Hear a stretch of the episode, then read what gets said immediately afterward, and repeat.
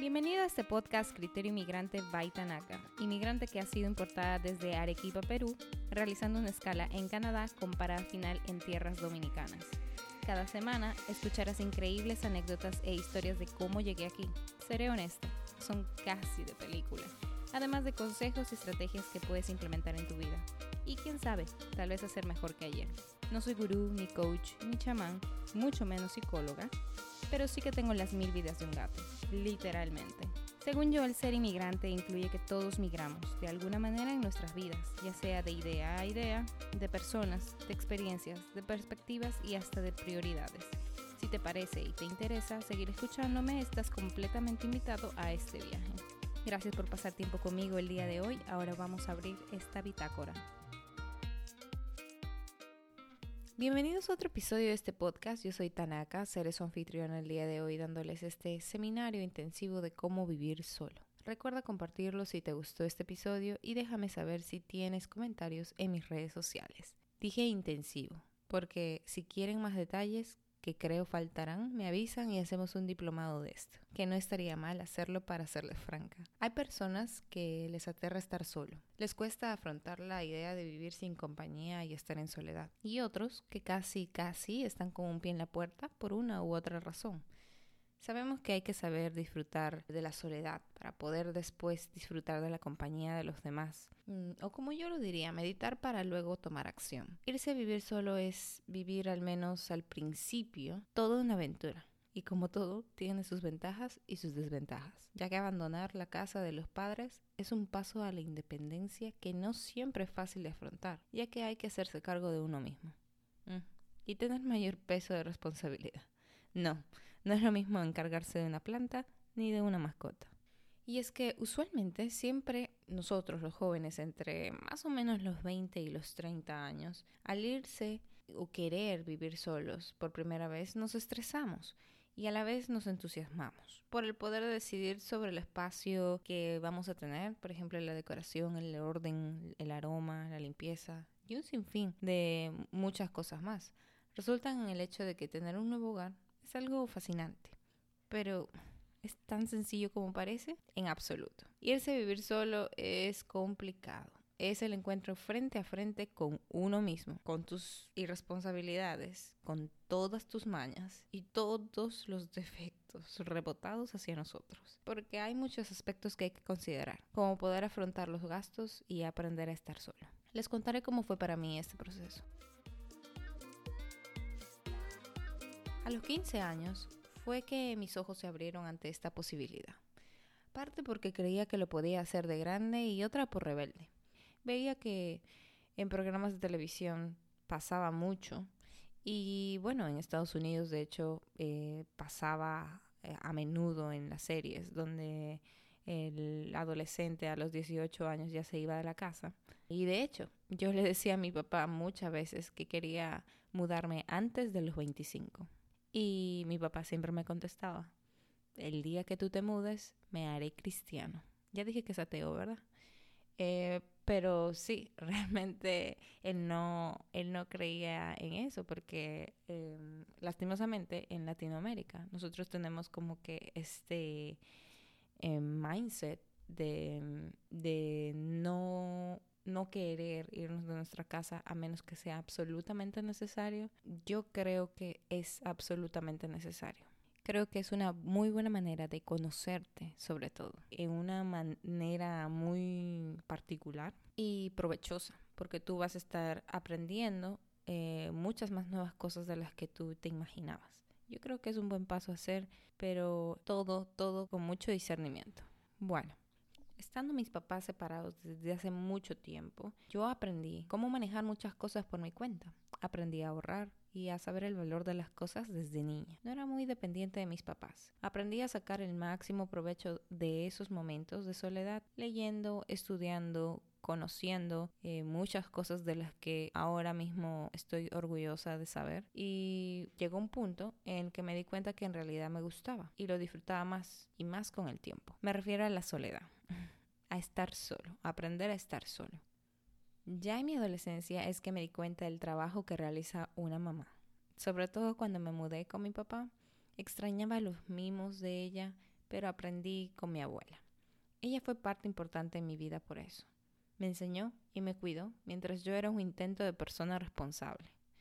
Ya siendo adolescente, tuve ciertas libertades viviendo con mi papá. Siempre estaba pendiente a los gastos de la casa, con el tiempo fui más consciente de mis gastos y gustos, aprendí a cocinar, agarré consejos por todos lados, mi papá, mi mamá, mis primos, mi abuela, mis tíos, etc. Y salí directo a Canadá. Aprendí que no era suficiente en teoría. Era lo suficientemente responsable, pero faltaba algo. Me puse a llorar como una niña de 5 años porque estaba allí viviendo según mis estándares de aquel entonces, pero no estaba completamente tranquila. Poco a poco el sentimiento fue bajando hasta que regresé a donde pertenecía, mi hogar. Seguí mejorando mis habilidades cuando regresé, porque me di cuenta que tenía obligatoriamente que mejorar. Luego, después de un tiempo, llegué aquí a República Dominicana, donde viví por mi cuenta, por varios meses. Fue aquí que supe cuán importante es tener personas a tu alrededor a las que puedas llamar por cualquier emergencia, que iban a estar allí para ti. Tal vez sea una mejor amiga o tu novio, tu familia, si es en la misma ciudad, que estén pendientes de ti.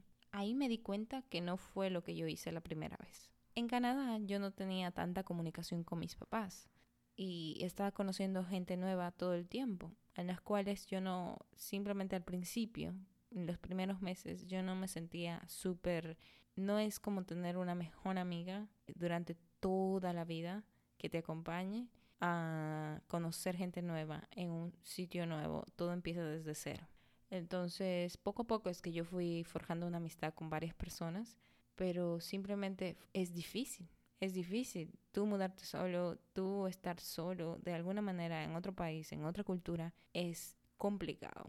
Cuando yo llegué aquí, a República Dominicana, fue con la aprobación de mis padres. No fue por rebeldía. Estaba en una relación que ya llevaba muchos años. Quería intentarlo.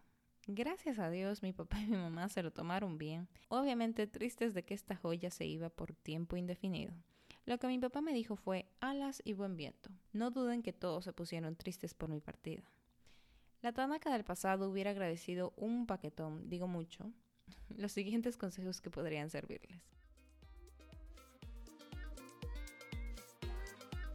Para los que no viven solos pero quieren, es mejor salir de buena manera de tu casa y no siendo el hijo pródigo, sin rebeldía, con la cabeza fría y con las miradas en el bolsillo también. Hay distintas formas, irte a estudiar, trabajar solo en otra ciudad o en otro país.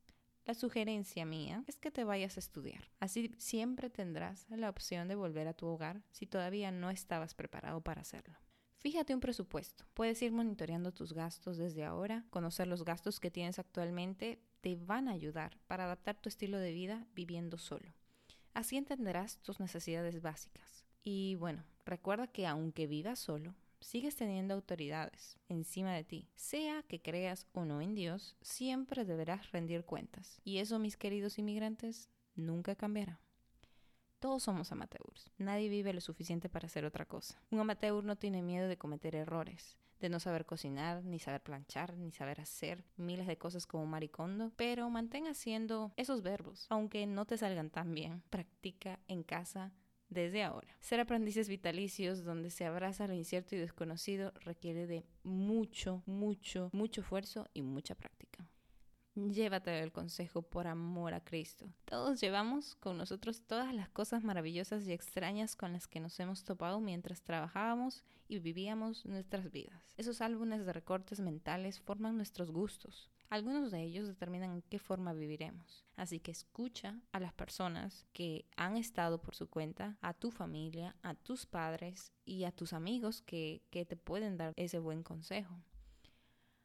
No te abandones, por favor, y no abandones tampoco a los demás. Me refiero otra vez a la familia, amigos que te permitan crecer en ese sentido y compartir, compartir tiempo con ellos. Eh, no dejarás que te invada esa soledad o te embriagues de esa soledad. Valora y disfruta de los momentos de soledad y al mismo tiempo aprecia los momentos que pasas en compañía. Es difícil vivir solo porque uno empieza la vida adulta y se da cuenta que no era tan simple como lo habías imaginado. Tus hábitos determinarán tu rutina. No dejes que tu rutina contemple la falta de espiritualidad, el sedentarismo ni las relaciones tóxicas, ni el comer pura comida chatarra, o digo, no saludable. Persevera en hacer el bien en cada cosa. Para los que ya viven solos, este es un buen momento para enlistar prioridades. Cuando la tengas, levántate y empieza a realizarlo con diligencia. Recuerda los hábitos, un clásico de clásicos, pero sin la disciplina necesaria dejarás pasar los días, los meses y años. Recuerda aprender siempre y perfeccionar tus tiempos para no procrastinar de más. Recuerden compartir tiempo con su familia y amigos. Otra vez, calidad antes que cantidad. Ahorren, adapten su estilo de vida. Muchas veces es necesario. Ahora, para los que están preparadísimos monetaria y emocionalmente para irse por su cuenta. Estos últimos consejos recontraprácticos para que la experiencia sea positiva desde un principio. Encontrar el lugar ideal es complicado otra vez. Tienes que escoger un sitio confortable, un sitio cómodo. La búsqueda tiene que ser con calma y sin precipitaciones. Selecciona la ubicación específica o más o menos por donde te gustaría vivir y hallarás varias opciones de vivienda con el respectivo precio. Ten en cuenta ese precio para que así puedas elegir la mejor que te convenga. Tómate el tiempo necesario para la mudanza. Hay que planificar con anticipación la manera en que se va a realizar la mudanza. Se debe tomar en cuenta la fecha y las personas que te van a ayudar. Contratar a tal vez una empresa de mudanza y la manera en que se organizarán todos tus objetos. No te desesperes, ¿ok? Se debe realizar una lista para conocer las cosas que se deben llevar a la nueva casa, saber qué es lo que te hace falta comprar y revisar qué objetos usas diariamente. Evita cometer errores con el contrato. Por favor, dale un ojo extra a las cláusulas porque pueden resultar siendo abusivas. Lo mejor es que si tienes la posibilidad de contratar un abogado o una persona que te ayude del sector inmobiliario, pues eso estaría súper. Decora tu nueva vivienda a tu gusto. Haz que te resulte cómoda y acogedora. Revisa en Pinterest, revisa en Instagram, revisa en páginas, diseños y modelos para que tú puedas sentirte relajado. Mira, cuando organices, ten en cuenta, muy en cuenta, sobre todo si tú vas a vivir en una zona no tan em, segura en ese sentido, chequea las puertas y cerraduras, la copia de tus llaves, déjasela a tus padres o a alguna persona de confianza. Otra vez, no es la mejor idea irse en rebeldía. Obviamente tú tienes que tener esta disposición monetaria para poder cuidarte de ti, porque ahora ya te estás cuidando y estás siendo responsable de ti. Lo mejor es que en una ciudad con mucha delincuencia te asegures de esto, de tener seguridad en tu casa. Bueno, lo otro es, calcula bien los gastos. Fíjate un presupuesto antes de empezar a buscar un hogar o un alquiler o etcétera y mantente en ese precio. Ten en cuenta que el costo va a variar según el sector y que aparte de eso tienes que pagar muchas veces mantenimientos si es en un edificio y agua, luz, teléfono, internet y gas y obviamente hay que tener un fondo de emergencia el cual te va a permitir estar un poquito más tranquilo en ese sentido por si algo pasa. No te vayas sin dejar un comentario en mi Instagram. Estoy como criterio inmigrante en todos lados. Dale like y compártelo si te gustó. Y si no te gustó, también. Cuéntame en qué fase estás. ¿Qué otra recomendación darías? O quizás tienes otra duda. Sigue escuchando los próximos episodios. En el siguiente episodio hablaremos de hashtag visa de estudiante con una invitada muy especial.